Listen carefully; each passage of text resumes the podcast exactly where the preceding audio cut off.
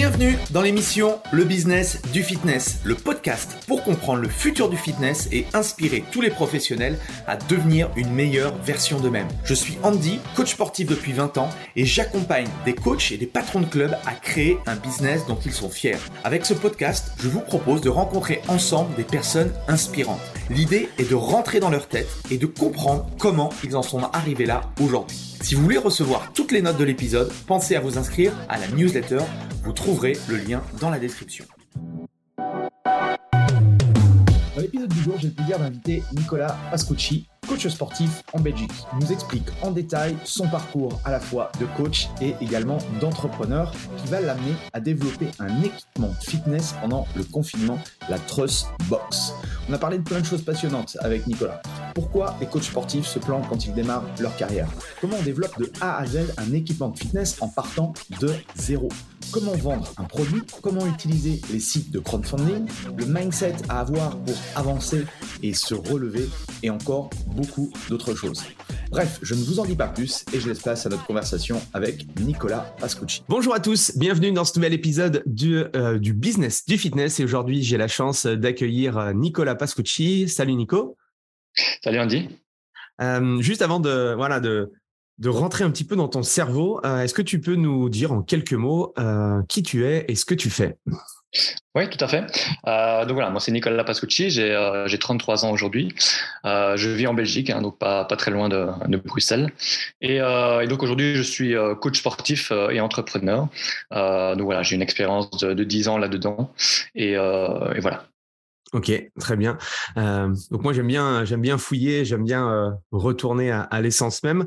Euh, déjà, avant de devenir personal trainer, tu, tu avais une autre activité ou, ou tu as démarré par, euh, par le personal training? Non, donc j'ai directement démarré par le personal training, donc euh, à savoir que moi j'ai fait un, master en éducation physique, euh, donc à Bruxelles, euh, donc cinq années.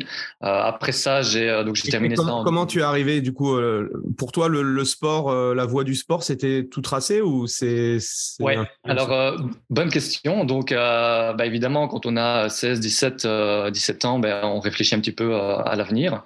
donc je me suis posé beaucoup de questions. Je savais pas exactement ce que je voulais faire. Euh, c'était euh, une question assez compliquée pour moi à cette époque-là. Euh, évidemment, le, voilà, le, le, cours que je préférais à l'école, c'était le cours d'éducation physique. Euh, j'ai toujours aimé le sport. Moi, je fais du football depuis que, depuis que j'ai 6 ans. Euh, j'ai toujours fait ça. Euh, donc, je me suis dit, bah, tiens, pourquoi pas euh, essayer éducation physique. Le sport, c'est quelque chose que j'adore, que, j'apprécie beaucoup. Donc, pourquoi pas essayer éducation physique? J'avais un ami à l'époque qui s'était inscrit à l'université, donc à, à Bruxelles je me suis dit, bah, tiens, voilà, essayons. Euh, et donc, je me suis lancé euh, à l'université en éducation physique. Euh, c'était assez, euh, assez compliqué les débuts, puisque euh, le niveau. C'est comme en France au niveau du cursus. Du coup, est-ce que vous, ça vous amène pour être prof dans les écoles ou, ou... Enfin, aujourd'hui, nous, la voie, c'est oui, le, le CAPEP pour devenir prof de PS, mais après tu peux voilà tu peux bifurquer sur sur personnel trainer ou autre. Vous c'est exactement la même chose au niveau du cursus? Alors, à l'université, ici, tu as trois options. Donc, tu choisis. Soit tu t'orientes vers l'enseignement, hmm. soit tu t'orientes vers le personal training et la préparation physique et la santé, ou soit tu t'orientes vers l'entraînement, c'est-à-dire tu te euh, spécialises dans un sport. Ah, Donc, euh, par exemple, la prépa physique, du coup. Hein. Ah, c'est prépa physique, mais c'est aussi entraîneur. Donc, tu passes aussi ah tes, brevets d'entraîneur, etc. Donc, tu te spécialises vraiment dans un seul sport. Et donc, moi, j'ai choisi, euh, j'ai choisi moi le fitness et la préparation physique. C'est ce que je préférais le, plus. Euh, J'avais fait des, des, stages au début dans l'enseignement, mais c'est pas ce que je préférais. Et donc, je me suis orienté euh, là-dedans. Bon, après, quand tu as terminé l'université, tu peux toujours passer ce qu'on appelle l'agrégation pour être professeur d'éducation physique et faire du coaching et en même temps être professeur, quoi. Oui, ok, très bien. Ok, ok. Et hum, donc tu disais que les, débuts étaient difficiles. Pour quelles raisons C'est quoi, les, difficultés? Alors, disons que euh, le, niveau en termes euh, pratiques sportives, euh, surtout dans trois sports, la gymnastique, l'athlétisme et la natation, était assez élevé. et enfin, quand, j'étais jeune euh, à l'école, on n'avait pas beaucoup de, cours euh, de gymnastique pure. Euh, natation, c'était pas très poussé, et athlétisme, c'était vraiment les bases. Donc, je suis arrivé à l'université avec un niveau dans ces trois sports-là qui n'était pas incroyable. Moi, j'étais bon dans les sports ballon, hein, les sports d'équipe, le football, le handball, etc. Ça, ça allait. Mais les trois sports les plus importants, en tout cas à l'université, c'était c'était ces trois sports-là. Donc, c'était assez compliqué pour moi de d'atteindre les, les minima. Euh, et ensuite, évidemment, il y a les, les, cours théoriques qui étaient très poussés aussi euh, au niveau scientifique. Hein, donc tous les cours de euh, physique, euh, bio, chimie et, et anatomie, pardon, mmh. très difficiles aussi, très poussés. Donc ma première année, j'ai raté. Et euh, voilà, je me suis posé la question est-ce que c'est ça que je fais? Est-ce que j'aime bien, etc. Euh, J'adorais vraiment. Euh, je me suis dit bah tiens, voilà, je vais persévérer, je vais continuer. Et donc j'ai refait une deuxième fois ma première. Bon, en sachant que c'est quand même très éloigné. Enfin, gymnastique, natation, euh, athlé, il y a des il y a des similitudes qui peuvent se servir dans ton dans ton job, mais c'est vrai que je pense que les premières années, ça correspond pas vraiment au métier, donc il faut il faut vraiment s'accrocher pour pour essayer d'entrevoir entre guillemets le métier quoi. Oui, c'est ça oui, c'est ça. surtout que bon, il demandait quand même des performances euh, vraiment euh, euh, assez assez, enfin, assez élevées en tout cas pour des personnes qui n'avaient jamais fait ce sport-là auparavant. en plus des cotations techniques et voilà, mais c'était loin d'être vraiment pédagogique pour être un bon professeur d'éducation physique. Okay. C'est un petit peu le, je trouve l'inconvénient, en tout cas à l'université où j'étais, c'était un peu trop poussé en termes de performance et de technique. Ok. Et donc du coup, voilà, la deuxième année est mieux. Tu rentres dans le processus, tu termines tes études, et, et du coup, qu'est-ce qui se passe après? Alors, qu'est-ce qui se passe après? Juste après mes études, j'ai fait un break. Je suis parti, j'ai voyagé pendant un peu moins d'un an. Voilà, cette opportunité-là opportunité -là avec des amis. Donc, je me suis dit, voilà, c'est le moment de le faire. Donc, je suis parti. Euh, et, qu'est-ce que ça, qu'est-ce que ça t'a permis? Quels enseignements tu en tires justement le, fait d'avoir euh, d'avoir voyagé? Alors, beaucoup de choses, énormément. C'est une de mes meilleures expériences de vie, vraiment. Je suis parti à l'autre bout du monde. Là, je suis parti en Nouvelle-Zélande euh, sans parler l'anglais non plus. Donc, je suis parti là-bas aussi pour le pratiquer et pour voilà pour pouvoir le parler. Euh, et puis c'est tout. Hein. Donc, tu es, livré à toi-même. Même si j'étais avec des amis, tu dois tout faire toi-même. tu es autonome à 100%. Tu dois te débrouiller. Donc, ça te permet de vraiment d'avoir cette autonomie et indépendance qui sont nécessaires à la vie active. ça te permet de rencontrer aussi des personnes des quatre coins du monde. Et donc, tu, voilà, tu, tu rencontres des personnes qui sont différentes, avec des cultures différentes. C'est très enrichissant au niveau humain, au niveau social. J'ai également travaillé, hein, donc j'ai pas fait que voyager, j'ai travaillé, donc j'ai fait des jobs qui sont pas très euh, euh, bah, super euh, enrichissants, hein, donc j'ai cueilli des fruits, ce genre de choses. Donc ça t'apprend aussi un petit peu, euh, voilà, ce que les bases là des, des, des, du travail et des jobs qui sont pas très enrichissants. donc voilà, donc c'était une super expérience, j'ai vraiment adoré. après, je un break de combien de temps? J'ai fait ça huit mois au total. Ok. Huit mois, voilà. Après, à un moment donné, euh, tu en as un peu marre aussi de travailler dans, dans, dans les fruits. Tu as envie de faire aussi ce que tu aimes. Euh, J'avais envie de, de travailler dans, dans, le sport, dans la santé. Et donc, à un moment donné, bah, c'est toujours bien de revenir. Et euh, je suis revenu donc en, en 2013. Et c'est là que j'ai commencé ma, ma, vie active. Quoi. Ouais, t'as pas eu d'opportunité pour, euh, je sais pas, pour travailler dans des clubs ou des choses comme ça? Enfin, c'était trop compliqué. Là-bas sur place? Ah, Ouais, à l'étranger. Non, pas du tout, mais c'était c'était pas vraiment de mon optique. Hein. Donc, comme je te l'ai dit déjà, j'arrive sans vraiment parler l'anglais, donc assez compliqué. Euh, et puis voilà, c'était aussi pour avoir d'autres expériences. Donc, euh, c'est vrai que ça aurait été intéressant de voir comment comment ils travaillent là-bas, euh, comment comment ils font en salle de fitness, en prépa physique. Euh, ça aurait été très intéressant, mais j'étais pas dans cette optique-là. Et euh, voilà, j'ai pas eu euh, cette opportunité non plus. Ok, ok, ok. Donc tu, euh, tu reviens et, euh, et là, est-ce que voilà, est-ce que euh, comment comment tu t'y prends alors? C'est quoi le, cheminement?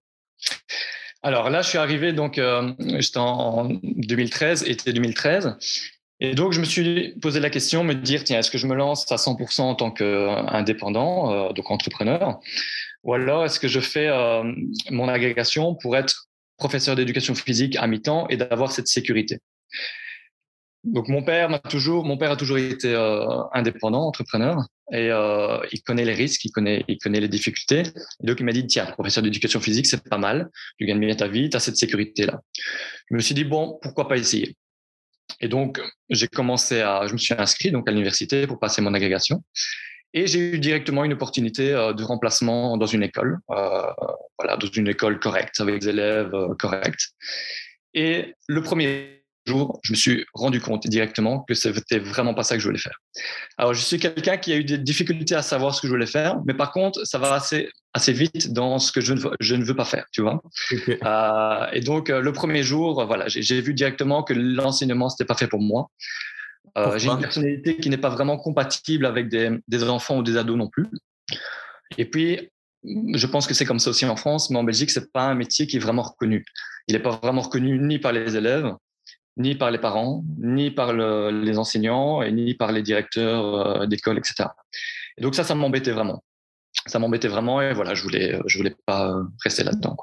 Euh, et donc le, voilà, le soir même, euh, voilà, j'ai annoncé à mes parents que, que, j'arrêtais et que j'allais me lancer en tant qu'indépendant à, temps plein. Et le lendemain, j'ai annoncé au directeur de l'école que j'arrêtais aussi. J'ai encore fait deux jours pour rendre service et puis je suis parti. Ah oui, donc tu as fait, ça, a été quoi, une semaine ah quoi? Ah oui, oui, oui. voilà, mais comme je te dis, moi, je, sais très bien, ça ne servait, servait, à rien de faire un mois, je savais très bien que je n'allais pas aimer. Et, euh, et, je me suis dit, bah, tiens, j'ai pas fait cinq ans d'études pour, euh, pour faire un job finalement que je vais pas, que je vais pas apprécier. Moi, je veux faire un métier que, que j'aime. Je veux me lever le matin en étant content et, euh, et voilà. donc, je me suis dit, ça sert à rien de, de forcer non plus. Est-ce que le fait d'avoir de voir euh, bah, ton, ton, papa être indépendant. Est-ce que aussi ça, ça te rassure peut-être aussi sur, euh, même si on sait qu'il y a des hauts, des bas, des difficultés, c'est quand même peut-être une force, non? Parce que moi, dans mon entourage, j'ai jamais eu de, euh, de, de, de, personnes, à part un, oncle qui était dans, un peu dans l'entrepreneuriat. Mmh. Qu'est-ce que ça t'a permis, toi, de... Est-ce que c'est depuis tout petit, c'est des valeurs que, que tes parents t'ont transmis par rapport à ça? Ou c'était quoi par ton... ton ton avis par rapport à ça C'était quelque chose, tu voulais être indépendant toi ou le, mode salarié te, te posait pas de problème? En fait, je, l'ai su assez tard. Euh, et disons que pendant mon enfance, euh, j'ai pas ressenti non plus euh, du côté de l'éducation qu'il fallait être indépendant, etc. C'était important. C'est vraiment arrivé tardivement. Euh, et, euh, et, donc, évidemment, au début, euh, l'aide de mon père a été très précieuse, hein, puisque quand on se lance comme ça, ben, il y a beaucoup de choses qu'on ne sait pas. Malheureusement, à l'université, c'est pas quelque chose qu'on apprend, c'est-à-dire savoir gérer son argent, euh, la comptabilité, euh, la gestion, tout ça.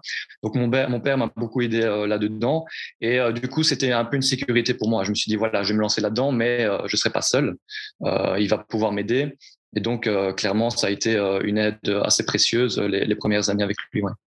Ouais. Qu'est-ce que tu dirais du coup à, des personnes ouais, qui n'ont pas cette, cette culture On l'a pratiquement pas, on l'a pratiquement pas dans nos, dans nos formations en tout cas euh, de base. Euh, Qu'est-ce qu'il faut faire attention pour se lancer du coup? Quels sont les enseignements que tu as que tu as prodigué Déjà, je, je, pense que bah, tout le monde n'est pas fait pour ça non plus, et, tant mieux. Hein, D'ailleurs, il faut de tout. Donc déjà, il faut savoir euh, ce qu'on souhaite, ce qu'on veut, ce qu'on est prêt à faire. Euh, les risques qu'on est prêt à prendre, euh, également. Donc à partir du moment où on sent qu'on a cette fibre un peu entrepreneuriale et indépendante, euh, eh bien il faut il faut se former. Il faut aussi côtoyer des personnes qui le sont dans différents domaines, apprendre de, leurs échecs aussi, avoir des, conseils et ensuite pratiquer donc passer à l'action. Euh, voilà, aujourd'hui, on a quand même la chance avec Internet de pouvoir se former euh, à tout point de vue, de tous les côtés. Il y a des livres aussi qui, euh, qui, traitent de cette de ce sujet-là. et donc voilà, il faut il faut passer à l'action et il faut s'aider de, personnes de son entourage pour, pour avancer. Ok. Donc une fois que tu as tu as arrêté du coup ton, ton job, tu t'es lancé directement et tu t'y es pris comment? Quelles ont été les premières actions? Ouais, c'est ça. Donc, euh, donc voilà, je me suis lancé directement en tant qu'indépendant. J'ai eu mon numéro euh, de TVA et, euh, et donc j'ai commencé à, à, prospecter. Alors j'avais, euh, j'ai eu des, j'avais des contacts en tant que stagiaire à l'université dans dans le tennis.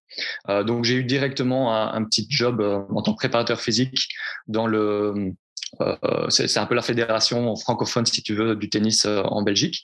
Euh, donc, je m'occupais des, des, tout jeunes joueurs de tennis euh, dans, la fédération là. Donc j'ai eu quelques heures en préparation physique directement. Et puis j'ai commencé à, prospecter pour avoir des clients en, en, personal training. Donc ça, ce que j'ai fait, bah, premièrement, euh, j'en ai parlé autour de moi, à mes amis, à mon entourage, etc. Euh, j'ai commencé à créer un site internet. J'ai fait des flyers, des, cartes de visite. Donc j'essaie d'en déposer à gauche, à droite au maximum pour avoir mes premiers clients. Et j'ai travaillé dans des salles de fitness. Donc pareil, avec mes contacts que j'avais eus à l'université à Bruxelles, j'ai eu rapidement des, des jobs en tant que moniteur de salle de fitness. bon, malheureusement, malheureusement c'était à Bruxelles. Alors, pour mettre un petit peu dans le contexte, mes parents habitent à 60 km plus ou moins au sud de Bruxelles. Donc, je vivais chez mes parents. Euh, et, euh, et, donc, je travaillais de temps en temps sur Bruxelles dans ces salles de fitness. Donc, avec la préparation physique, la salle de fitness et deux, trois clients, ça commençait à avoir une petite rentrée d'argent, euh, voilà, une petite sécurité, sachant qu'évidemment, j'avais pas de loyer derrière, euh, je payais pas ma nourriture, donc voilà, c'était euh, c'était hmm. satisfaisant. Ok, ok, ok. Et les, les débuts pour toi, c'était comment alors? Ça, ça, a été facile Ça a été un, des moments de doute C'était comment? Non, assez compliqué, euh, mais c'était euh, c'était de ma faute. Donc, en, gros, euh, à part ces jobs-là, en tant que personnel trainer, j'ai pas eu beaucoup de clients. J'ai assez galéré. Mais pourquoi? Parce que je faisais pas assez, tout simplement. Je passais pas à l'action. je ne sortais pas assez de chez moi non plus. Je mettais pas les bonnes choses en, en, pratique. Pourquoi? Mon avis aussi parce que j'avais cette sécurité derrière, en étant chez les parents, etc. J'avais pas de loyer. Donc je me suis dit, bah ça viendra quand ça viendra. Et donc ça a duré, ça a duré. Et donc, de 2013 à, je pense, c'était 2000, euh, deux ans et demi, donc euh, fin, fin 2015, euh, j'avais pas un temps plein. Donc, euh, j'avais une rentrée d'argent suffisante, mais pas assez que si je voulais avoir mon appartement, si je voulais payer ma bouffe, etc. Euh, mais c'était ma faute parce que je mettais, je mettais pas les choses, euh, je mettais pas d'action euh, en place. donc, si, tu, si, tu, devais recommencer du coup là avec avec ce que tu sais maintenant, comment comment tu t'y prendrais là aujourd'hui? Ah ben, au lieu de rester chez moi, les bras crasés, à attendre qu'un client euh, appelle, euh, je sortirai de chez moi. Euh, j'irai dans les rues avec mes flyers, déposer, déposer mes flyers dans les boîtes aux lettres. J'irai dans plusieurs salles de fitness pour essayer d'avoir d'avoir un job et d'avoir des clients. je participerai à des événements aussi d'entrepreneurs, etc. je posterai beaucoup plus sur les réseaux sociaux, donc des publications pour essayer de me faire connaître également. voilà, je mettrai tout ça en place, beaucoup plus que ce que je faisais à l'époque. Ok. Et hum, qu'est-ce qui a été le déclic du coup? Alors en fait, euh, comme je te dis, avec le réseau que j'avais à, Bruxelles, euh, grâce à, mes études, j'avais beaucoup d'opportunités sur Bruxelles. Mais des opportunités, évidemment, c'était une heure par-ci, deux heures par là, etc. Et donc faire le trajet à chaque fois, c'était pas rentable. Du coup, pendant ces premières années, j'ai dû euh, refuser pas mal d'opportunités. Et à un moment donné, donc en fin 2015-2016, je me suis posé la question de me dire, tiens, est-ce que ce serait peut-être pas intéressant de déménager, de partir sur Bruxelles, là où j'ai tous mes réseaux, où je connais beaucoup de personnes dans ce domaine-là du fitness, et me dire, tiens, euh, je prends un appartement, je paye mon loyer, je paye ma, ma nourriture. Et donc là, j'aurais pas d'autre choix que de me bouger et de trouver des clients. Et donc, c'est ce que j'ai fait en, 2016. Je suis parti. Donc, l'idée, c'était euh, de mettre en danger pour euh, dire à ton euh, subconscient, il faut que je me bouge parce que maintenant, j'ai plus le choix. quoi. C'est un peu ça? Voilà. exactement. Ouais. Donc, c'était pour deux raisons. Un, me mettre en danger et me dire, j'ai plus le choix. Et deux, bah, parce que j'avais mon réseau sur Bruxelles et que j'avais beaucoup plus d'opportunités, en fait, que dans la région où j'étais chez, chez mes parents. Et donc là, à partir du moment où j'ai déménagé, déménagé, sur Bruxelles, bah, ça a été beaucoup plus vite. là, je me suis bougé. Voilà, quand j'avais euh, des heures de, de, livres, j'allais déposer des flyers, euh, j'allais à gauche à droite, j'allais euh, voilà me faire parler faire parler de moi. je participais aussi à des événements. et là, ça a été beaucoup plus vite et ça a été plus fructueux en termes de, de, prospection et, j'ai commencé à avoir mes premiers clients. Est-ce que tu as changé à ce moment-là aussi de, de, je sais pas, de business model ou de type de client que tu voulais avoir, de type d'offre ou, ou, pas forcément? Tu es resté sur le même modèle? euh, alors, j'ai augmenté mes tarifs. Euh, aussi parce qu'à Bruxelles, euh, sud de Bruxelles principalement, il y a il y a, enfin, la, qualité de vie est supérieure d'où j'étais avant. Les personnes ont plus d'argent, euh, donc j'ai augmenté mes tarifs également. Mais, euh, mais pour le reste, business model, ça, j'ai non, j'ai rien changé. C'est juste ma prospection qui a, qui a changé, surtout mon mindset. J'ai commencé également, euh, au lieu de regarder des, des bêtises à la télé, bah, de passer mes soirées à lire des livres sur le développement personnel de manière générale. Et ça, ça, j'ai vraiment eu un déclic à ce niveau-là. Et je me suis dit voilà, maintenant, j'ai, j'avais à l'époque 26 ans, bah, il est temps, voilà, il est temps d'avancer, euh, il est temps de gagner sa vie et il est temps de bouger. Quoi. C'est quoi le. Je le pose souvent à la fin, mais là, tu me tends une perche, donc je vais. C'est quoi les livres, du coup, qui t'ont inspiré en développement personnel, qui t'ont qui fait des déclics? Ah, ben, les premiers livres, c'est les livres classiques que tu as, tu as déjà entendu parler, c'est-à-dire euh, euh, Père riche, Père pauvre de, de Kiyosaki. Euh, ensuite, il y a le livre de, comment il s'appelle Réfléchissez, Réfléchissez et devenez riche. Napoléon Hill, ouais. Ouais, Napoléon Hill, exactement. il y a un autre dont le titre est un peu racoleur, mais il est très intéressant. C'est l'autoroute du millionnaire. Mmh. Euh, c'est voilà. Des Marco, ouais, mmh. ouais c'est ça, ouais. Tout à fait. Euh, c'est quelqu'un qui qui mâche pas ses mots, euh, qui est très honnête. Euh, et moi, j'ai beaucoup aimé ça. il donne beaucoup d'exemples euh, de ce qui est intéressant à faire et de ce qui ne l'est pas. Et euh, c'est un livre que j'ai vraiment beaucoup beaucoup apprécié. Et donc, en lisant ces quelques livres-là, j'ai vraiment eu ce déclic. Excellent, excellent. Euh, pour ceux qui nous écoutent et du coup, euh, voilà, qui, qui veulent euh, entre guillemets commencer à lire quelques livres, oui, assez. bon, ils sont souvent cités, mais c'est vrai que bon, ce sont des. La base. Il y a des fois, c'est, tu te dis oui, c'est vrai, mais ça fait du bien en fait de, tu vois, de, de les entendre d'une autre façon ou d'une autre manière, quoi. Ouais, voilà. Après, j'ai un avis aussi sur le, les livres de développement personnel pour moi, ça sert à rien non plus d'en lire 20. D'accord? On en lit 2, 3, 4, 5 peut-être. Mais si après on passe pas à l'action, ben, ça sert à rien. Donc, euh, voilà, arrêtez-vous à, ces quelques livres-là. Une fois que vous avez le bon mindset, ben, passez à l'action. Et lisez peut-être d'autres livres qui vont vous faire passer à l'action. Mmh exactement. Donc du coup, la suite? Donc la suite, ben, pendant euh, quelques années, donc j'ai développé euh, principalement le personal training. J'ai aussi des, des postes dans, dans, la préparation physique. Euh, principalement dans le hockey. Hein. Vous savez que le hockey en Belgique est un sport assez euh, assez développé. Hein. Ils sont ils sont assez bons. Euh, donc il y a pas mal d'opportunités, surtout à Bruxelles et, en Flandre. donc j'ai travaillé dans le hockey, toujours dans le tennis à, la fédération, et ma clientèle en, personal training a augmenté progressivement. Et sur le, ton business de personal training, c'était quoi comme modèle du coup? C'était essentiellement quoi? C'était du domicile? C'était dans des clubs? Comment Qu'est-ce que tu vendais? À qui? Euh, c'était principalement, c'était un peu de tout. Euh, c'était en club, à domicile et, euh, et, en extérieur aussi. Donc, je faisais du coaching euh, running. Euh, un modèle assez classique. Hein, euh, donc, je demandais à l'époque 50 euros de l'heure. et voilà. Et au fur et à mesure que j'avais des clients, j'essayais de les mettre de plus en plus en salle de fitness puisque voilà, ça permet aussi de ne pas faire les trajets.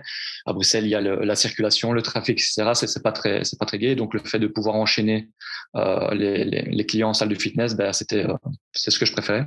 Et donc je poussais de plus en plus les, les, clients à venir en salle de fitness. Euh, donc voilà, j'avais de moins en moins de domicile et de plus en plus de, de coaching en salle. Excellent. Ce que j'ai fait par la suite aussi, euh, pour, pour essayer d'augmenter aussi un petit peu mon réseau, c'est que je me suis, j'ai travaillé dans une autre salle de fitness qui n'est pas sur Bruxelles, mais qui est à côté, pas très très loin. Euh, et c'était une salle euh, pluridisciplinaire, c'est-à-dire avec des kinés, des ostéos, des médecins. Ça, c'est toujours ce que j'ai voulu faire aussi, parce que ça m'a permis aussi de côtoyer ces personnes-là et d'apprendre d'autres choses. Euh, mhm. je trouve ça très intéressant pour un coach sportif bah, de collaborer avec euh, avec ces autres acteurs du, de la santé, du bien-être. On apprend plein de choses et, euh, et c'est très très enrichissant. Et donc euh, voilà, j'ai travaillé sur ces deux salles-là. Ça m'a permis d'avoir euh, une bonne clientèle par la suite. Alors une question qu'on me, pose souvent, c'est euh, du coup comment euh, justement connecter avec des, des, professionnels de santé, parce que généralement les professionnels de santé, euh, ils nous prennent un peu pour des, des rigolos et un peu des charlatans. comment on peut faire du coup pour qu'il y ait justement cette relation de professionnel à professionnel? Comment comment tu fais toi? Comment comment tu as fait pour vraiment connecter avec eux? Ben, alors en Belgique, on n'a pas vraiment cette relation-là. On n'est pas vraiment considéré comme des, comme des charlatans. À partir du moment où tu fais des bonnes études, euh, les kinés, les ostéos, etc., ils te prennent, ils te prennent au sérieux hein, de manière générale. Donc on n'a pas ce problème-là. Euh, et après, évidemment, ben, c'est euh, c'est de la communication, euh, c'est discuter avec ces, ces personnes euh, au sujet d'un patient, d'un client, tu discutes avec eux et ils voient rapidement voilà, que tu as, les connaissances, que tu as les compétences. Et c'est comme ça qu'au fur et à mesure, tu travailles avec, euh, une, deux, trois personnes et, euh, l'entente se fait. Donc, euh, je pense que Enfin, nous, en tout cas, à l'université, on a nos cours théoriques sont en commun avec les kinés et les ostéos. Je ne sais pas comment ça se passe en France, mais en tout cas, les deux, trois premières années, on a un tronc commun, donc les sciences, etc., l'anatomie. On a les cours avec les kinés et les ostéos. Donc, ils connaissent nos, nos bases, hein, nos compétences et nos connaissances. Donc, on n'a pas ce problème-là non plus. Excellent. Et, et du coup, tu as développé pas mal de synergies, je suppose, avec ces, ces prescripteurs de santé? Oui, c'est ça totalement. Hein. Donc, euh, ben, eux, euh, quand ils avaient un patient et euh, le, patient avait des objectifs par la suite orientés soit sportifs, orientés santé, perte de poids, etc. Ben voilà, ils, parlaient de moi au patient, je prenais en charge le patient, ça devenait un client. Et à l'inverse, quand j'avais un client qui avait des problèmes et que ça sortait de mon cercle un petit peu de, de compétences, ben j'hésitais pas à renvoyer vers vers eux. Et donc ça, c'était du donnant donnant, ça matchait très bien, on discutait entre nous. Et en plus, ce patient et ce client là ben, aimait bien un petit peu euh, cet, échange qu'il y avait entre euh, le, le, professionnel orienté santé et le coach sportif. Oui, et puis avoir un, un environnement où, où tu as tous les, les, professionnels dans un même lieu, c'est quand même extrêmement puissant, je, je, je, pense. Totalement, c'est puissant et c'est super enrichissant, on apprend plein de choses. Ok. Et euh, du coup, tu t'es tu t'es focusé sur sur sur ça ou tu as toujours comment comment comment ça s'est passé après? Tu as, toujours gardé un petit peu différents, euh, différents endroits pour faire ton business ou tu t'es concentré sur un truc? Non, tout à fait. Voilà, je me suis concentré sur ces deux salles et mon objectif euh, à ce moment-là, c'était de plus avoir de domicile et d'avoir tous mes clients en, salle. Je suis resté sur ces deux salles. Pourquoi? Euh, Pour deux raisons. La première, c'est que j'aime bien J'aime pas faire la même chose et j'aime pas être trop toujours dans le même endroit. Donc j'aime bien me diversifier. Euh, et en plus, ça me permettait de côtoyer des personnes différentes aussi, dans des endroits différents. Euh, et donc, euh, donc j'aimais ça en fait. J'aimais ça et donc je me suis pas dit tiens, je vais me concentrer sur un seul endroit, rester là, etc. juste le fait que ça me ça me plaisait, ben, j'ai continué dans ces deux salles-là, en mettant voilà comme je t'ai dit le, plus de, de, clients possible en salle et le moins à domicile et dans, dans, le club où tu étais, c'était quoi? C'était une franchise? C'était un indépendant? Euh, C'était euh, oui, c'était un indépendant. Donc, en fait, c'était un club de, de, tennis, de hockey, et ils avaient une salle de fitness qui était gérée par un indépendant. Euh, et donc voilà, c'était une salle de fitness classique. Hein, c'était pas une franchise du tout. Ok. Donc il y avait des, on va dire des membres qui payaient un droit d'abonnement pour participer. Toi, tu arrivais, tu pouvais éventuellement discuter avec les membres et puis leur proposer tes services, c'est ça? Oui, ouais, exactement. Et moi, je, je, rétrocédais à chaque heure euh, à la salle euh, mes, voilà, mes prestations. Quoi. Ok, excellent. Euh, et du coup, là, c'était en quelle année ça? Voilà, donc à partir de mon arrivée en 2016 à Bruxelles jusqu'à fin 2019, donc là, j'ai développé mon coaching et petit à petit, j'ai commencé à avoir un, un, temps plein. Donc il faut savoir aussi une chose, c'est que alors, avoir des clients en coaching, bah, c'est pas simple, hein, c'est assez difficile. Euh, mais la deuxième euh, complexité, c'est de pouvoir avoir euh, euh, remplir son agenda. Donc, on a beaucoup de demandes en coaching le matin quand les gens avant de travailler et le soir quand les personnes ont terminé de travailler. Et puis pouvoir combler ces dernières heures, principalement au début d'après-midi, bah, c'est de plus en plus difficile. Et donc, plus on a des clients, plus c'est difficile de trouver des plages horaires qui correspondent. Euh, donc ça prend du temps avant d'avoir vraiment euh, un, temps plein en tant que coach sportif. Donc moi ça m'a pris euh, ça m'a pris quelques années. Et donc j'arrive aux alentours de mi 2019 vers août août septembre 2019 où là j'ai vraiment je suis full. Donc j'ai vraiment un temps plein. je gagne très bien ma vie. je suis vraiment content de mes clients, de ce que j'ai et je suis vraiment épanoui. Malheureusement, ça n'a pas duré longtemps puisque quelques mois après, on arrive en mars 2020. Donc là, le Covid arrive. Et qu'est-ce qui se passe? C'est quoi, euh, c'est quoi ton, euh, ton état d'esprit à ce moment-là? Tu dis que tout s'écroule, euh, tu dis que j'ai fait tout ça pour rien. C'est quoi ton, ton ben, ressenti? Oui, alors j'étais, c'était clairement une déception puisque, comme je t'ai dit, j'avais vraiment un temps plein, je gagnais bien ma vie, j'étais vraiment content. Et en fait, ça a duré, ça a duré même pas six mois. Euh, le Covid arrive, donc là, plus de boulot du tout. Euh, donc un peu, enfin oui, euh, un peu déçu. T'as pas, pas réussi à, à tout migrer sur le online ou t'as pas, non, non? Euh, alors c'est pas une question de réussite, c'est que je voulais pas. Alors j'ai toujours détesté ça. Et comme je t'ai dit, je, je suis quelqu'un qui n'arrive pas à faire quelque chose qu'il n'aime pas. Et donc moi faire du coaching par vidéo, ça n'allait pas. J'aime pas du tout. Donc j'ai même pas réfléchi à le, faire, à proposer ça à mes clients. Donc, euh, donc voilà, je me suis dit, voilà, c'est comme ça. Euh, j'ai plus de boulot, on verra ce que ça donne, on verra avec le Covid combien de temps ça dure. Mais en même temps, je voulais pas rester les, les bras croisés non plus. Je me suis dit, ben, il est hors de question que, que, je ne fasse rien. et donc, j'ai commencé à beaucoup lire. et j'ai commencé, je me suis dit, tiens, je ne travaille pas aujourd'hui, j'ai du temps, je vais utiliser ce temps-là pour développer les idées que j'ai eues par le passé. Donc c'est là qu'on arrive sur mon projet actuel. Et donc pour te situer un petit peu, je vais peut-être euh, en parler maintenant si ça, si te va. Mm-hmm. Pour situer un petit peu, quelques années auparavant, je suis allé chez une cliente euh, qui habite un appartement euh, au troisième étage. Et bon, comme beaucoup de coachs, quand on va chez son client, on vient avec son matériel. Et donc, j'avais euh, ma valise avec euh, mon matériel à l'intérieur, c'est-à-dire quelques haltères, euh, une ou deux medicine balls, des élastiques, etc. Et donc, c'est une valise assez encombrante et, assez lourde. Et j'ai dû monter les escaliers jusqu'au troisième étage et avec ça sur, sur mon bras.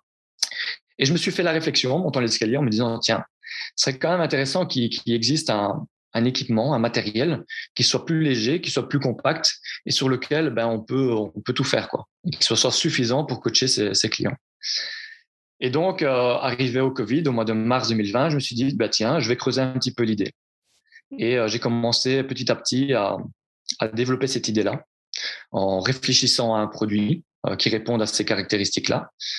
J'ai commencé à faire des croquis, à dessiner un petit peu voilà ce que j'avais en tête, et, et, ça a commencé là. Quoi. Ouais, alors euh, moi j'étais tombé, j'étais tombé. Alors j'étais, alors attends, je crois que c'est euh, ma copine qui est tombée sur une publicité, je ne sais pas comment, euh, sur ce, sur ton produit. Elle me dit ça serait bien que que tu l'interviewes parce que c'est original, c'est un coach et tout. Apparemment il a monté ça, il est, il faisait un, bah c'était pendant le, le crowdfunding, je sais plus si c'était Kiss Kiss Bank, enfin bon bref c'était, ouais, c'était Lulu? Plus loin. Ouais. Et euh, donc je lui dis ouais, c'est super intéressant. Ça, ça, serait bien de savoir un petit peu euh, euh, pourquoi il a développé ça. Et, et donc du coup, c'est quoi les c'est quoi les étapes pour euh, là tu nous as dit nous as parlé effectivement de de, de, sortir de ce que tu avais dans la tête euh, justement le, le produit donc tu avais des euh, des capacités à dessiner ou parce que moi je, vois ça comme quelque chose d'hyper compliqué c'est quoi les, les, premières étapes du coup pour arriver à une maquette et puis à arriver à, la finalité d'un produit? Ouais. alors, attends. c'est vrai que pour, pour situer peut-être pour ceux qui nous écoutent, c'est quoi la, le, le, produit? Explique, explique peut-être euh, ce que tu as, ce que tu as développé. Donc le, produit, euh, imaginez une petite euh, table basse qui fait 70 cm sur 40 et sur 20 qui est, euh, qui est légère, qui est compacte, mais sur lequel on s'est modulé. C'est-à-dire qu'à l'intérieur, il y a des petits pieds qu'on s'est attachés en dessous. Et ça permet d'avoir euh, différents steps de différentes hauteurs et des box euh, de saut. donc en modulant, on peut avoir un step qui mesure 15 cm. Ensuite, on augmente la, la hauteur, on obtient un step qui mesure 25 cm. Et puis en augmentant, on arrive à 40 cm. Donc là, c'est plus vraiment un step, c'est un box ou une petite, une petite table. Ensuite, sur cette petite table-là, il y a deux panneaux de bois sur lesquels on peut venir attacher des élastiques. Donc, en plus de l'utilisation en step, en box, on peut l'utiliser pour faire du renforcement musculaire. Squat, fente, travail euh, du haut du corps, etc. Donc ça, c'est un petit peu, un peu l'idée. Et alors la particularité euh, de, cet objet-là, euh, qui sort un petit peu du commun, c'est qu'il est designé pour l'intérieur. C'est-à-dire qu'on dirait un peu un mobilier d'intérieur. On dirait un peu une table de salon en fait, il y a du bois. Euh, et donc le bois fait penser à un mobilier. Et donc l'idée, c'est vraiment, c'est fait pour les petits espaces et pour se dire, tiens, j'ai pas besoin de ranger mon matériel en dessous de mon lit, dans un placard. Quand je l'utilise pas, ben, je peux le mettre euh, sur le côté dans ma pièce. Je mets une plante dessus et c'est pas moche. voilà, on dirait que c'est un mobilier et ça fait, ça fait très beau. Mmh, excellent. C'est un petit peu l'idée. Et donc, du, voilà, tu t'es arrêté à, Conceptualisation, conceptualiser euh, sur croquis et tout. Et comment on passe d'un croquis, du coup, à, quelque chose de matériel alors? Euh, ben, En fait, c'est venu, venu tout seul, euh, étape par étape. Donc, j'ai commencé, comme je t'ai dit, à, dessiner l'idée que j'avais en tête. Alors, je suis pas du tout un bon dessinateur. Hein, donc, imagine pas que c'était des, des, dessins 3D, etc. c'était vraiment sur une feuille voilà, très, très classique. Donc, j'ai commencé à dessiner ça.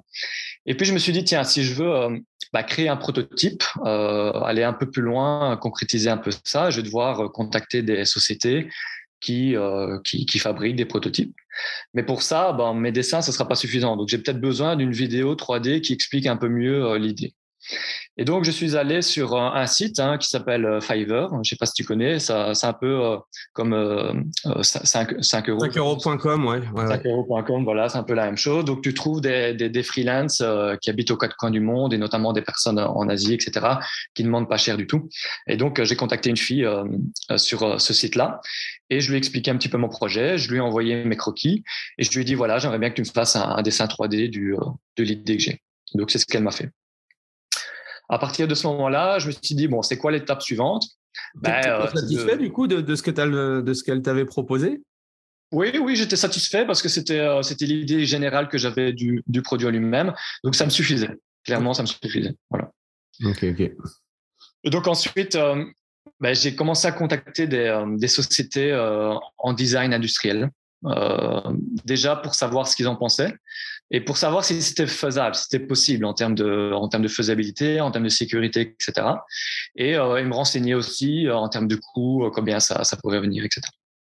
Euh, et donc j'en ai contacté euh, quelques-unes euh, et qui m'ont dit oui c'est faisable, il faudra certainement modifier certaines choses parce que en termes d'utilisation sportive, il y a certaines choses que j'avais j'avais pensé n'étaient pas n'étaient pas possibles en fait.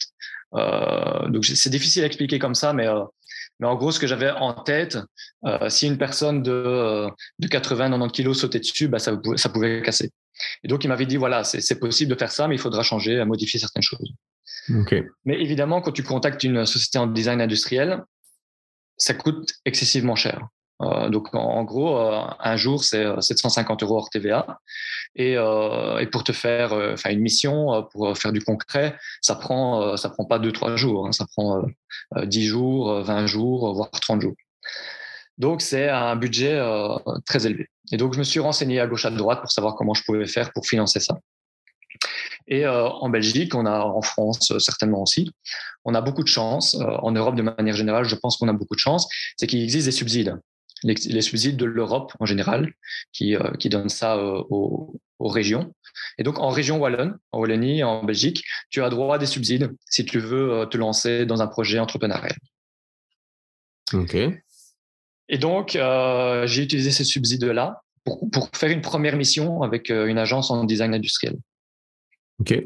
Donc, ça, ça correspondait à quoi? Tu avais quel budget alors? Euh, donc, en gros, le, premier subside correspondait à 15 000 euros maximum. Donc, j'avais droit à 15 000 euros. Euh, et eux, ils payaient, si tu veux, 80% de ces 15 000 euros. Moi, je payais 20% plus la TVA. D'accord.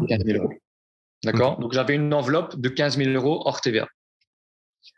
Et donc, euh, j'ai commencé une première mission avec, avec une société qui a duré 10 jours. Euh, qui a utilisé plus ou moins euh, la moitié de ce subside pour avoir déjà une idée, pour, euh, pour développer un petit peu cette idée-là. Donc à partir de là, tu avais quoi du coup? Tu n'avais pas quelque chose de concret? Non, j'avais mon, mes dessins et mes vidéos 3D. Ok. Est-ce que ces vidéos-là, ces premières vidéos, ça a été le, le, le, produit final? Pas du tout. D'accord, ok. Ok, alors on continue. On continue. Ah oui. Donc en fait, pas du tout. Donc euh, j'ai eu des réunions avec cette euh, société en design industriel. Donc voilà, j'ai expliqué mon idée, j'ai expliqué à quoi ça va servir. Euh, et donc de là, on est parti du fait que pour une utilisation sportive, le plus important, évidemment, c'est la sécurité. Donc pour, pour ça, il faut que ce soit solide, il faut que ce soit stable, il faut que ce soit antidérapant. Et donc l'idée que j'avais, la toute première idée, n'était pas faisable du tout. Donc à partir de ce moment-là, c'est les designers qui ont, euh, qui, ont, qui ont continué en se disant, voilà, l'idée, elle est là. Euh, il faut, euh, pour telle utilisation, une sécurité optimale, on va partir sur quelque chose qui est un peu différent. Et donc là, on est arrivé vraiment à un design plus, comme je t'ai dit, de mobilier, plus compact, plus solide. Moi, ce que j'avais, pour expliquer un petit peu l'idée que j'avais au départ, imagine un tapis de fitness un peu plus grand, mais solide, que tu sais plier en quatre et déplier. Donc ça, c'est un ah petit peu l'idée que j'avais euh, auparavant. Et en fait, en mettant dans une certaine configuration, tu savais euh, mettre en, step de trois niveaux. Sauf que si tu sautais euh, dessus, ça pouvait casser. Donc voilà, donc c'était pas faisable. Donc c'est la société en design qui a continué un petit peu l'idée derrière et qui au final est arrivée sur une idée plus de, de mobilier, de table de salon. La question que je me pose, c'est que comme c'est eux qui ont terminé en fait la, structure, l'idée du truc, est-ce que euh, la propriété intellectuelle, ça t'appartient ou ça leur appartient? Ça se passe comment ça? Euh, elle m'appartient, elle m'appartient. Donc on, ah a, on, a, un contrat évidemment. Donc euh, donc tout ce qu'ils réalisent, voilà, c'est ça. Ouais, ils ont ils ont pas le droit d'avoir des royalties sur sur toutes les ventes éventuellement après ou autre. C'est simplement. Ouais, ok. Voilà. Mais si tu veux, on peut parler de, de, la protection euh, et du brevet hein, directement, euh, puisque dans le fitness, euh, comme tu le vois, tout se copie. et on ne sait pas faire autrement. Donc, en gros, je me suis renseigné avec des, des avocates spécialisées là-dedans. Je peux protéger mon idée, mais ça va servir à rien de la protéger. Pourquoi? Parce que si on modifie une petite chose, donc admettons, au lieu que ce soit euh, à angle droit, c'est arrondi, euh, ben, ils vont pouvoir quand même euh, le, produire. donc, à part protéger ta marque et ton nom, le produit en lui-même, tu peux pas le protéger. tu prends, prends l'exemple de TRX. Hein. TRX, bah, tu as vu aujourd'hui voilà, comment c'est copié. et ça reste quand même TRX le, plus cher sur le, sur le marché. mais ils sont toujours là. Mmh. Ils en vendent toujours beaucoup et il n'y a pas de problème derrière. Mmh. Exactement, exactement. Et il faut en avoir conscience évidemment. Oui, oui, mais c'est sûr qu'il y a plein de. Je suppose qu'il y a plein de choses aussi que tu ne savais pas et que tu as été confronté au fur et à mesure euh, par rapport à, à ce, ce projet-là, quoi. Et, et du coup, entre le moment où tu as fait tes croquis et le moment où où tu as vu la table visuellement, il s'est, euh, euh, il s'est passé combien de temps et euh, si tu peux, est-ce que tu peux nous donner une enveloppe? Ça, ça enfin voilà, ça, c'était, c'était un investissement de, de, combien? Donc il s'est passé plus ou moins un peu plus d'un an, je dirais 14, 14, 15 mois entre le croquis et finalement les, les derniers dessins designés par la, par la société. et donc ça, ça m'a coûté. T'as cramé les 15 000 du coup? Oui, oui, totalement. Ça, ça, j'ai tout utilisé. Donc, ça m'a coûté 20% euh, de, 15 000 euh, et, la TVA. OK. Plus euh, à côté, voilà, d'autres, j'ai plus en tête exactement, mais d'autres petites dépenses à gauche, à droite. Donc, à partir de ce moment-là, ça, ça allait encore. Hein. On peut dire que j'ai dû économiser, j'ai dû dépenser à ce moment-là environ, environ 5 000 euros. OK. 5 6 000, je dirais. Donc on arrive au mois de plus ou moins au mois de, avril-mai 2021 avec ce, design-là. donc là, l'étape suivante, c'était quoi? Ben, C'était d'avoir du concret, c'est-à-dire d'avoir un prototype pour savoir si c'est faisable, pour le tester aussi. Petite question, est-ce que du coup, euh, pendant tout ce laps de temps euh, de réflexion, est-ce que euh, est-ce que tu as documenté ton travail? Est-ce que tu as fait un blog ou, un, tu as utilisé un, média social pour partager ce, projet ou pas? Non, alors j'ai non, j'ai partagé à partir du moment où j'ai eu le prototype.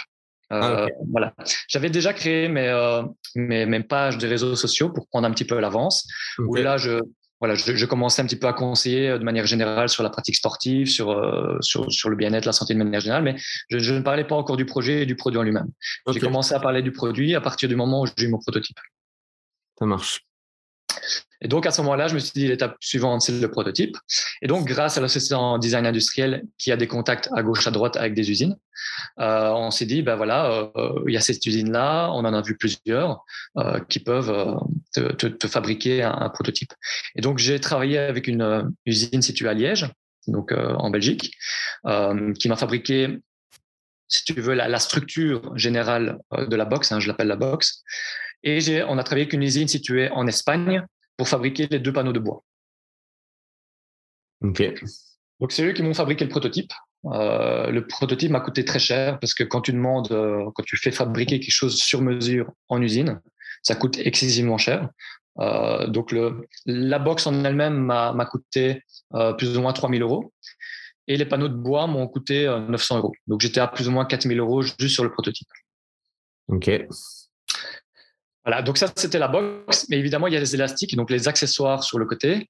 Euh, malheureusement, les accessoires, tu ne sais pas faire autrement que de faire fabriquer en Chine, puisque le, caoutchouc utilisé pour les élastiques est fabriqué en Asie de manière générale. Et j'ai pas trouvé de fabricant en Europe.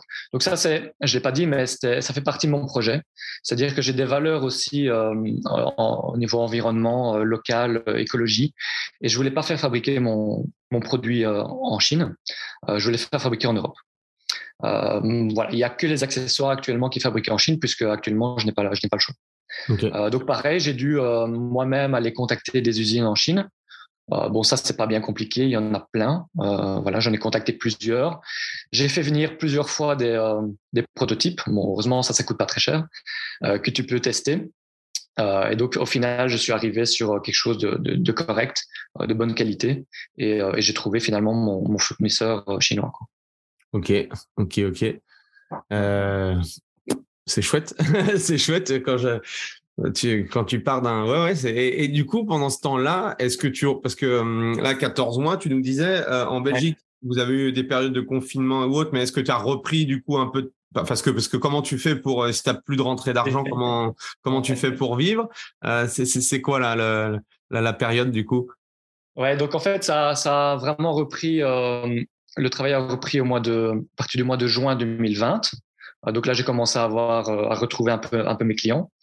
Et puis, je suis arrivé à un moment donné à me dire, euh, un peu la question, me dire, tiens, mais le projet là, est-ce que je veux vraiment aller à son terme ou, ou alors je continue mes coachings et voilà, je continue à gagner ma vie comme ça, etc.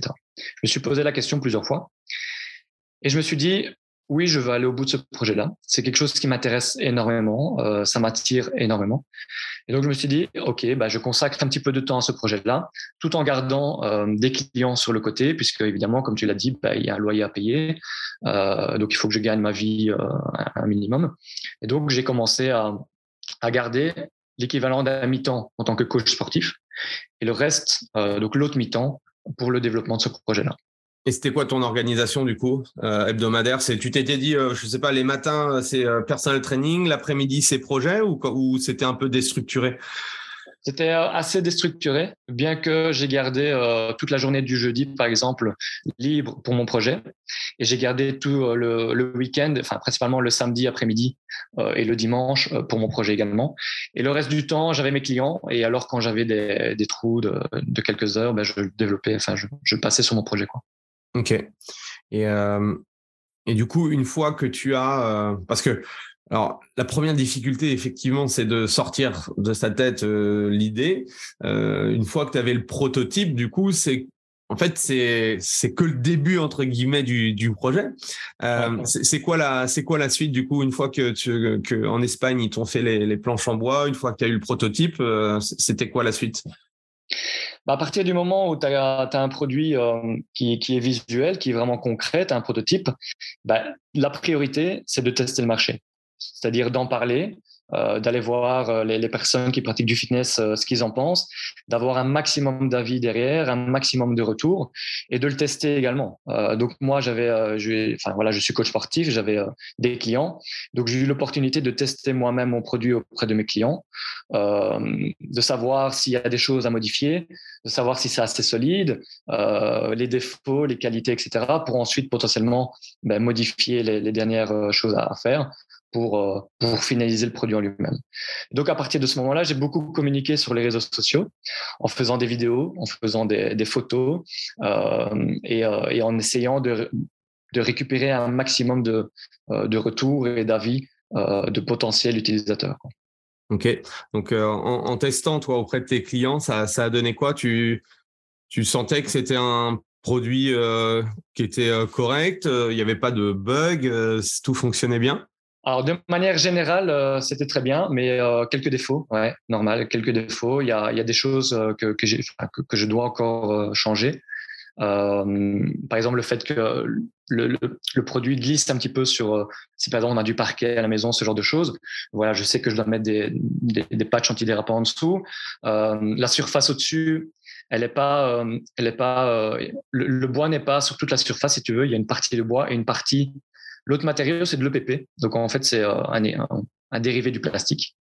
Euh, et donc, cette matière-là est un peu plus euh, fragile. et donc, je me suis rendu compte qu'il faut que la surface totale au-dessus soit remplie de bois et qu'il n'y ait pas du tout de PP pour qu'il n'y ait pas de casse. Donc ça, c'est des modifications, modifications à faire par la suite. Mais pour, pour le reste, voilà, de manière générale, assez satisfait en termes en termes d'utilisation. Les, élastiques aussi, j'ai dû modifier la, la longueur. Euh, puisqu'on sait à partir du moment où on travaille avec un élastique, euh, le début du mouvement, il faut que l'élastique soit déjà tendu. Si à partir, partir du moment où euh, ben, l'élastique n'est pas tendu, ben, au début du mouvement, on ne travaille pas. Et, donc travailler peut-être avec des plus petits élastiques, c'est ça? Voilà, c'est ça. Donc l'idée, c'est de travailler avec des, élastiques très courts, mais qui en même temps peuvent s'allonger au maximum. Ok. En termes de résistance aussi, j'ai testé. Donc, il y a quatre élastiques de résistance différentes. Euh, donc, je me suis rendu compte que l'élastique le plus faible, finalement, il n'était pas assez faible pour une certaine population, euh, pour certains clients. Euh, donc, voilà, ce genre de choses. Quand on a un projet comme ça, un produit, un produit qu'on doit, qu'on doit tester, il faut le tester le plus rapidement possible sur le marché. Et je me suis même rendu compte que je ne l'ai pas fait assez tôt. Hmm. Faire, à partir du moment où on a une idée, même si on n'a pas de prototype, même si c'est pas concret, euh, à partir du moment où on peut l'expliquer et on peut le montrer via des photos, via des, euh, des vidéos, il faut le faire le plus tôt possible pour se rendre compte s'il y a déjà un intérêt derrière. Mmh oui, c'est pour ça que je te disais tout à l'heure que si tu avais déjà euh, montré ton projet ou t'expliquais les, les, grandes lignes, parce que je, trouve qu'en plus c'était, ça aurait été hyper inspirant d'avoir euh, vraiment le, début jusqu'à la finalité du projet, c'est top. Et, euh, et donc maintenant aujourd'hui là, là où on, est en, juillet 2022, tu, tu en es où? Donc, à partir du moment où j'ai testé l'équipement, mon objectif, c'était de tester le marché au maximum. Donc, ce que j'ai fait, c'est que j'ai créé une page web, ce qu'on appelle une landing page. Donc, une landing page, pour ceux qui ne savent pas, c'est une page Internet où il n'y a pas de menu, il n'y a pas de bouton. L'idée, c'est de vraiment, sur une seule page, expliquer le produit, expliquer l'idée aux personnes. Et donc, euh, j'ai créé cette landing page et j'ai fait venir du trafic dessus. Donc, j'ai fait de la publicité sur les réseaux sociaux, hein, sur Facebook et Instagram. J'ai fait venir un maximum de personnes qualifiées, c'est-à-dire de personnes qui font du sport et si possible à domicile et, euh, et voir leur réaction et de savoir, tiens, voilà, euh, s'ils mettent leur email, ça veut dire qu'ils sont intéressés. Donc j'ai fait ça pendant plusieurs mois. J'ai également participé à des programmes euh, euh, d'entrepreneurs euh, avec des, des experts dans, dans, le domaine qui peuvent t'aider. Donc ça, en Belgique, on a, on a, aussi la chance à ce niveau-là de pouvoir. Startup week-end ou des choses comme ça, parce que c'est vraiment une startup. Hein, c'est un peu le, le système. Ouais. De, de, de, tester l'idée. Enfin, c'est moi qui m'intéresse beaucoup aux startups. C'est vraiment ça. On fait une landing page pour pour voir s'il y a un attrait du produit et tout. Donc, euh... Ouais, voilà. Mais ici, euh, le programme que j'ai participé, c'était deux jours par semaine pendant trois mois. Ok. Donc voilà, c'était un peu un peu plus long et on voit vraiment, on voit on voit de tout, hein. pas, pas uniquement le test du marché, mais aussi euh, l'aspect euh, protection, ouais. l'aspect financier, voilà, pouvoir faire un, un, plan financier, un business model, etc. et donc j'ai testé mon idée avec la landing page et j'ai récolté un peu plus de 500 emails de personnes qui étaient intéressées par le produit sans, montrer le prix. Donc sans, sans dire ça va coûter autant, juste tester l'idée. Donc j'ai vu qu'il y avait un intérêt derrière. J'ai eu beaucoup de commentaires de personnes euh, intéressées en disant tiens, euh, voilà combien ça coûte, euh, quand est-ce que ça va sortir, etc.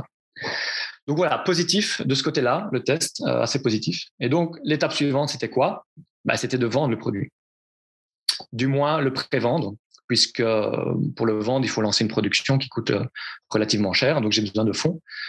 Euh, et donc, bah, c'était combien pour lancer la, la, production? Enfin, après, ça dépend du nombre de, de, de box que tu voulais créer, mais c'était quoi le budget qu'il te fallait? Alors, euh, le budget, sans avoir une seule box de produits, d'accord, mais juste le moule, terminer le design, euh, euh, faire des vidéos. Hein, donc ça, je vais l'expliquer après. Mais évidemment, si on, on, on vend un produit, bah, il faut des vidéos de, de programmes d'entraînement, des séances, etc. pour aider ces personnes. Donc, euh, avant de pouvoir fabriquer un seul box, euh, il fallait 60 000 euros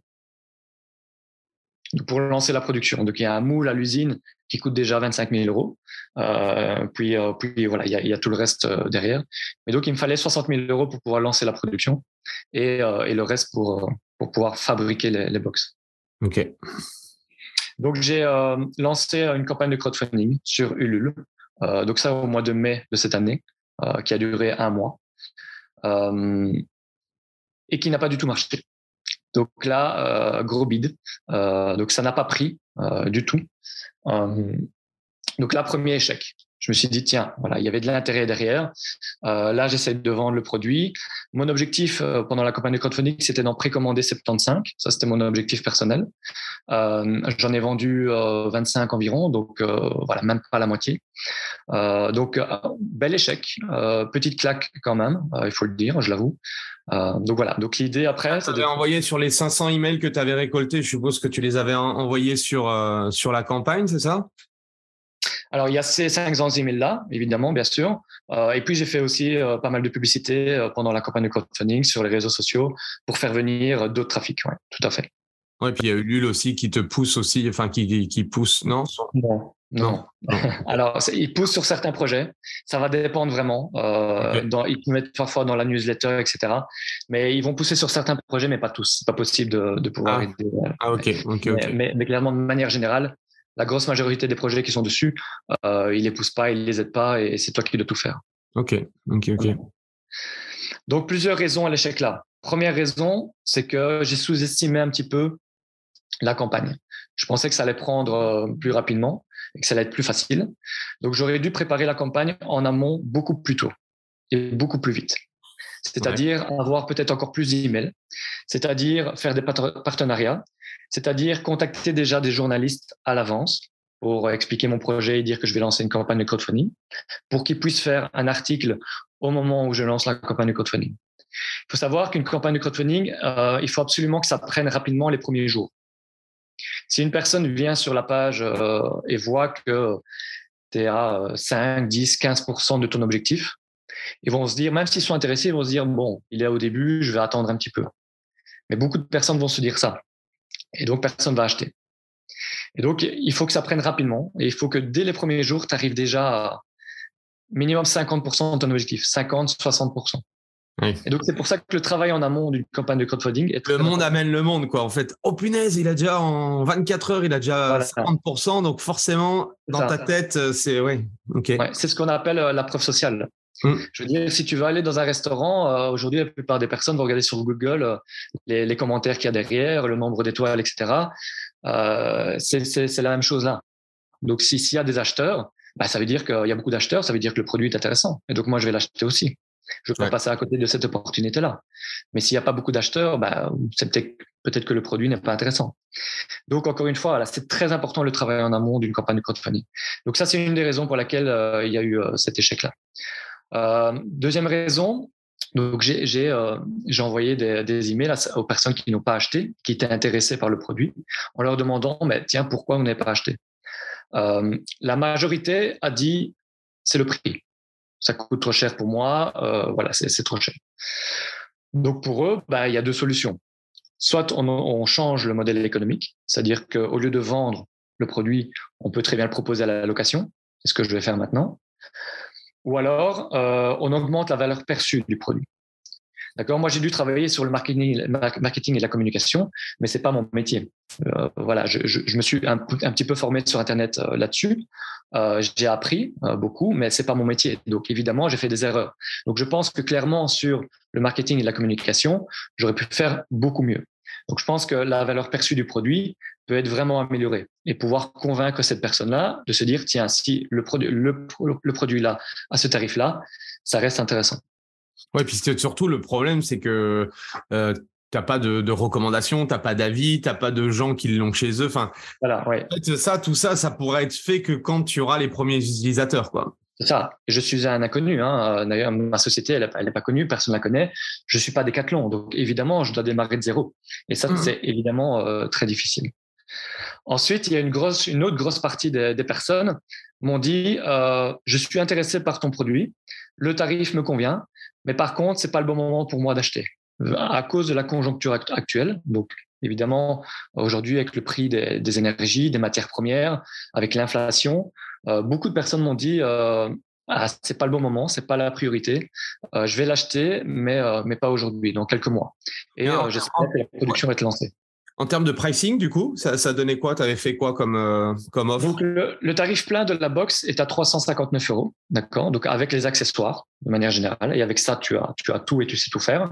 Et pendant la campagne de crowdfunding, on fait un tarif préférentiel. Et donc, au début de la campagne de crowdfunding, elle était à 299 euros. Oui, ça reste, c'est pas non plus. Euh, voilà. et, avec ça, tu, vas avoir accès à la future application où tu, as euh, des, séances d'entraînement, des programmes, etc. Donc, tu n'as pas juste euh, le produit, tu as aussi le service derrière, un minimum de service. Ok, ok. Et j'ai eu aucune réponse me disant bah, le produit m'intéresse pas, je suis pas intéressé. voilà. donc finalement, le, problème en lui-même, c'était le tarif ou le timing. Donc j'ai beaucoup réfléchi, j'ai pris, euh, j'ai pris beaucoup de repos entre le mois de juin et jusqu'à aujourd'hui. J'ai pris un petit peu de recul euh, pour réfléchir à tout ça. Et je me suis dit, voilà, je me suis posé la question, j'arrête ou je continue? Alors il faut savoir que quand on lance un projet entrepreneurial, si tu arrêtes au premier échec, euh, ben, ça va, va pas non plus. En général, il faut persévérer. Par contre, si ton produit n'intéresse personne, ça sert à rien de persévérer non plus. Et donc je me suis dit, bah tiens, le problème c'est le prix et le timing, euh, et c'est pas le produit en lui-même. Du coup, je pense qu'il faut que je continue en améliorant certaines choses euh, et en testant d'autres choses également. Euh, ici, j'ai parlé du B2C, hein, d'accord, donc le client, euh, le particulier, mais aussi le B2B que je dois tester. Et donc en ce moment, je suis en train de tester le B2B, c'est-à-dire les hôtels, savoir si ça peut les intéresser de mettre ça dans les chambres directement, les Airbnb, les gîtes, les entreprises et également les coachs sportifs. Donc les coachs sportifs peuvent comme moi je le fais avec, aujourd'hui avec mes clients, utiliser ça quand ils font des domiciles. Mais en même temps, ils peuvent très bien vendre ça, donc ça c'est un petit peu l'objectif, vendre ça à leurs clients directement. Et donc utiliser les coachs sportifs un petit peu comme des commerciaux. Ça peut mhm. leur permettre aussi d'avoir euh, une rentrée d'argent euh, euh, en plus sur le côté. Donc je suis à ce stade-là aujourd'hui, de tester d'autres choses pour voir si ça prend. Ok. Et du coup, là, pour l'instant, l'enveloppe globale, en termes d'investissement, ça, ça, ça, représente combien? Tu sais? 15 000. Combien? 15 000 euros. Ok. Oui, parce que tu n'as pas, encore, euh, oui, pas encore fait la production euh, qui te coûterait 60 000 si tu. Euh, ok. voilà. 15 000 euros. bon, j'ai dépensé pas mal dans les réseaux sociaux, hein, dans la publicité, le site internet, les, les indépendants, les freelances que tu contactes aussi. Donc, ça, va, ça va assez vite. Hein, ok. Et hum, donc, à l'heure d'aujourd'hui, qu'est-ce que tu retiens et quel enseignement tu peux faire de, de ce projet-là? Alors, euh, si je devais euh, recommencer ce genre de projet-là, je pense que j'essaierais d'aller beaucoup plus vite euh, avant de tester le marché. Donc là, j'ai quand même pris deux ans et 15 000 euros pour tester le marché. Je pense qu'il faut aller beaucoup plus vite et dépenser moins d'argent encore que ça. Ok. je trouvais ça pas, je trouvais pas ça énorme, moins 15 000 euros pour, euh, pour un projet, mais oui, c'est ok. Okay, Ouais, mais, euh, mais je veux dire pour tester un minimum, hein, vraiment, si, juste savoir si ton produit peut intéresser des personnes, tu dois dépenser moins d'argent et tu dois aller beaucoup plus vite.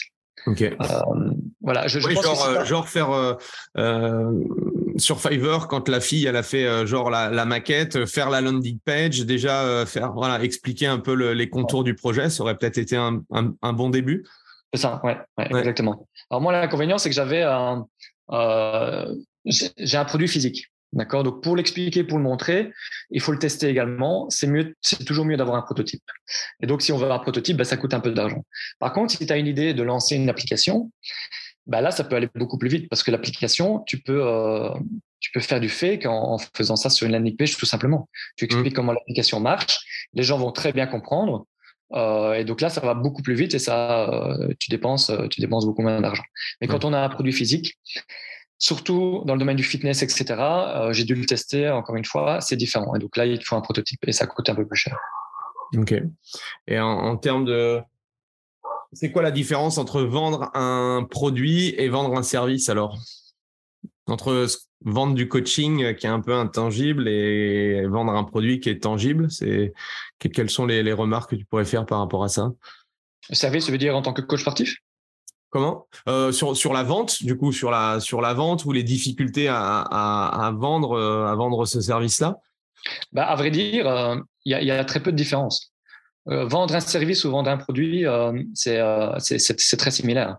Au final, tu dois, juste, tu dois juste expliquer à la personne, sans parler trop de ton produit ni de ton service, les bénéfices qu'elle va en retirer. Donc, je ne vends pas un équipement de fitness, je vends une meilleure qualité de vie je vends euh, une perte de poids, je vends une condition physique euh, améliorée.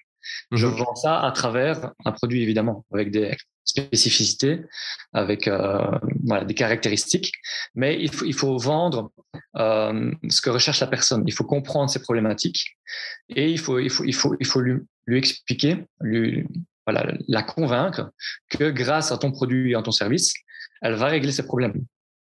Tu ne dois pas vendre euh, les caractéristiques de ton produit, tu dois vendre ce que ça va procurer et les bénéfices que la personne va en retirer. Et mhm. ça, c'est très important et ça, c'est très difficile. Quand on est vendeur, on pense toujours à son produit. oui, mais ma box, elle est belle, c'est du bois, c'est fabriqué en Europe. Mais les gens s'en foutent. Les mhm. gens veulent perdre du poids, ils veulent avoir une meilleure condition physique, ils veulent ne plus avoir de, de maux de dos. C'est ça qu'ils veulent. Donc, c'est mhm. ça qu'il faut vendre avant de vendre son produit. Mais au final, un service et un produit, c'est similaire selon moi. Ok. Et du coup, c'est quoi la suite, les prochaines étapes pour toi? Alors actuellement, j'ai deux priorités. La première, c'est de retester le marché. Alors, je ne sais pas encore exactement comment je vais le faire. Peut-être que je vais euh, relancer une campagne de crowdfunding sur une autre, autre plateforme. Peut-être que je vais simplement euh, pré-vendre ma box moi-même de mon côté via mon site. Je ne sais pas encore, je suis en train de réfléchir. Mais en tout cas, la première priorité, c'est de retester le marché. Et la deuxième priorité, c'est de trouver un cofondateur. Pourquoi? Pour plusieurs raisons. La première raison, c'est quand on lance un projet entrepreneurial comme celui-ci, qui est très complexe, euh, qui est très difficile, tout seul, c'est très compliqué. Euh, il faut être un super-héros, et euh, j'en suis pas honnêtement. Et quand tu regardes statistiquement les startups d'aujourd'hui, les solopreneurs, ils sont très, très, très peu nombreux. Ils sont minimum deux ou trois. Et il y a des raisons à cela. Je veux dire, quand il y a des échecs, comme je l'ai eu il y a quelques mois, euh, ben, il faut savoir digérer ça. Quand tu es tout seul, c'est plus difficile que quand tu es à deux ou à trois.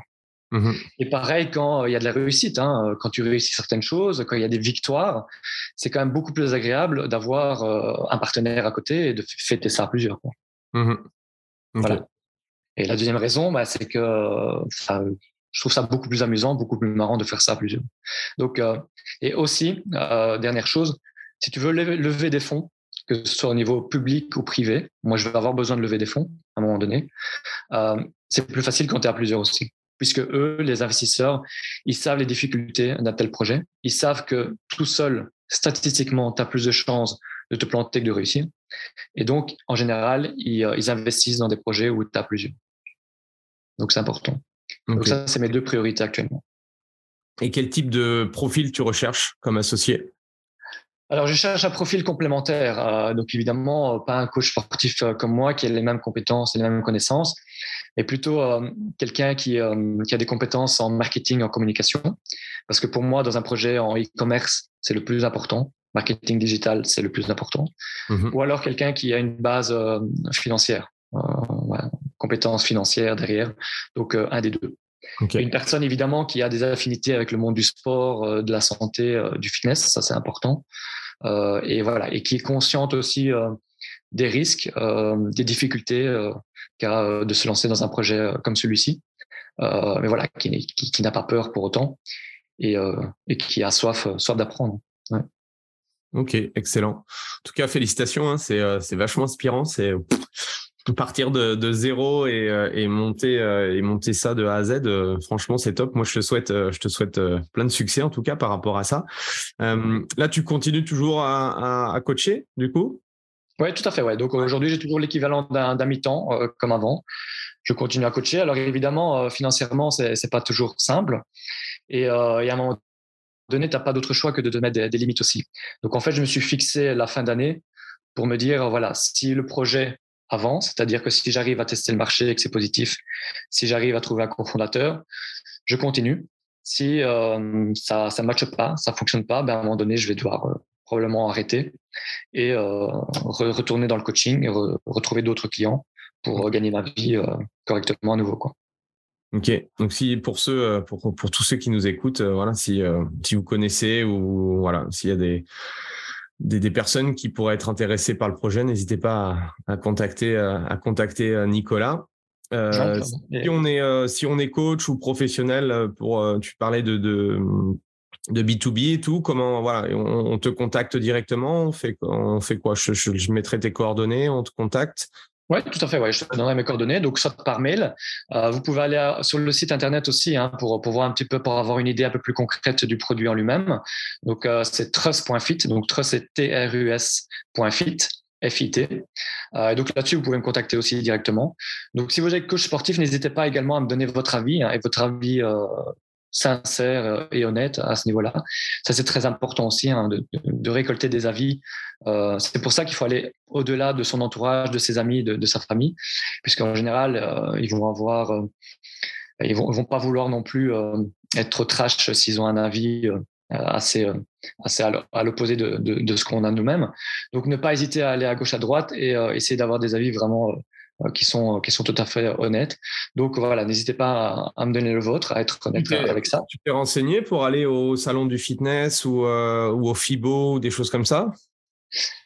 Euh, je me suis, oui. Alors le FIBO c'était un peu trop tôt puisque j'avais pas encore mon, mon prototype, euh, mais je me suis renseigné pour le pour le salon du fitness ici à Paris.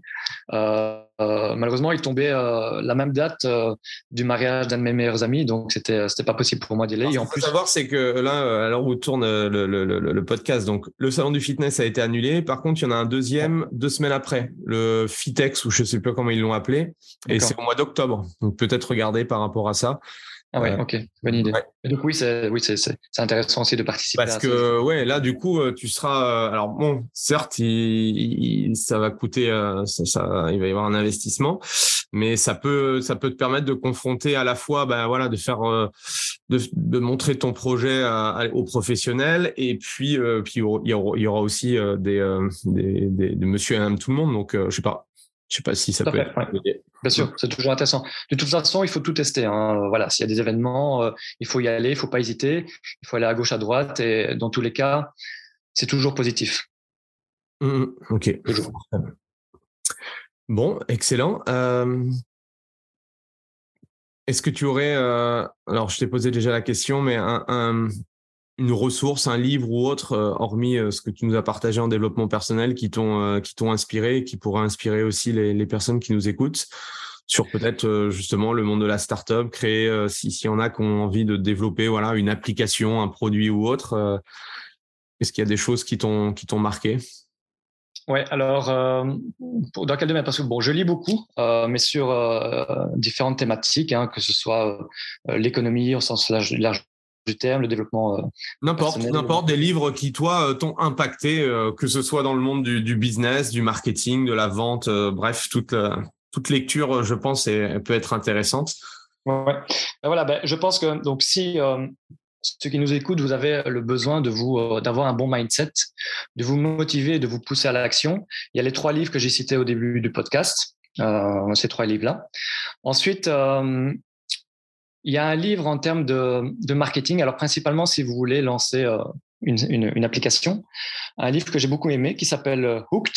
Alors, ça s'écrit H-O-O-K-E-D qui parle un petit peu, euh, un petit peu de toutes ces applications hein, qui nous rendent, qui nous rendent accro. Hein. On, en sait quelque chose, hein, toutes les, tous les réseaux sociaux, les notifications que l'on reçoit, ben, tout ça, tout ça est calculé hein, pour nous pousser à rester dessus. Et donc ça, ça traite un petit peu de cette thématique-là. Donc si vous lancez, si vous lancez une, une application, très intéressant de lire, de lire ce livre-là. Ensuite, oui, euh, il y, en a d'autres. Euh, alors, qu'est-ce qu'il y a Il y, en a tellement. J'en ai lu beaucoup pendant le, le confinement, euh, euh, évidemment. Alors, pour le, la startup, euh, il y a le Lean, le Lean Startup. Donc, ça qui est très intéressant, comme je l'ai dit. Quand on a une idée, bah, il faut pas payer un développeur pour, pour, faire l'application. Il faut pas lancer une production quand on a directement l'idée. Il faut la tester. Et donc, il faut dépenser le moins d'argent et le moins de temps possible avant de, de tester l'idée. Et donc, pour ça, il y a le Lean Startup, qui est vraiment une méthodologie à ce niveau-là. Mmh. Il y a aussi euh, donc il y a la Bible hein, de, de startup, euh, ça s'appelle le manuel du créateur de startup, qui est un gros livre qui traite un petit peu de, de toutes les thématiques. Donc ça c'est intéressant aussi. Ok, excellent, excellent. Euh, un dernier mot à, à rajouter? Où est-ce qu'on peut te où est-ce qu'on peut te suivre? Vous pouvez me suivre donc sur les réseaux sociaux. Donc vous tapez trust.fit que ce soit sur euh, Facebook, Instagram, euh, donc sur le site internet également. Je suis aussi présent sur, euh, sur LinkedIn, hein, donc Nicolas Pascucci, vous allez, vous allez me trouver. voilà, vous pouvez me contacter là-dessus. Donc encore une fois, n'hésitez pas à me donner votre avis. Et si jamais ça peut vous intéresser aussi les coachs sportifs dans votre, que ce soit pour l'utilisation chez vos clients ou si vous voulez être un petit peu le commercial et, pouvoir le vendre, ben, contactez-moi et puis comme ça, comme ça on en discute. Excellent. Bon, ben merci en tout cas. C'était euh, c'était hyper enrichissant une nouvelle fois. Euh, merci de ton partage. Et puis, ben moi, je te souhaite euh, je te souhaite plein de belles choses. Et puis, bah si si tu vas si tu vas sur Paris ou, ou dans des salons liés au fitness, on aura l'occasion peut-être de se de se voir. Voilà. merci. merci. en tout cas. Merci à, à tout le monde. N'hésitez pas à mettre un, un 5 étoiles, un petit commentaire, ça permet justement à, l'algorithme du podcast d'être en avant. En tout cas, merci à tous et on se retrouve la semaine prochaine pour euh, un nouvel interview. Ciao voilà, c'est fini pour aujourd'hui. J'espère que l'épisode vous a plu. Merci d'avoir passé ce moment en ma compagnie. Deux petites choses avant de vous quitter. Si vous cherchez les notes de l'épisode ou que vous voulez tout simplement me contacter personnellement, allez sur mon site andypoiron.com. Donc tout attaché euh, www.andypoiron vous trouverez toutes les informations nécessaires. Et dernière chose, et c'est la plus importante pour moi, si vous voulez m'aider à promouvoir ce podcast, eh bien vous mettez un avis 5 étoiles sur Apple Podcast. Si vous regardez euh, cet épisode sur YouTube, eh bien pensez à liker et à vous abonner à ma chaîne YouTube et pensez à en parler autour de vous, euh, pensez à en parler à vos amis ou à vos collègues euh, dans le fitness. Ça permettra véritablement à ce podcast d'avoir beaucoup plus de visibilité. Voilà, en tout cas, merci, à très vite pour le prochain épisode.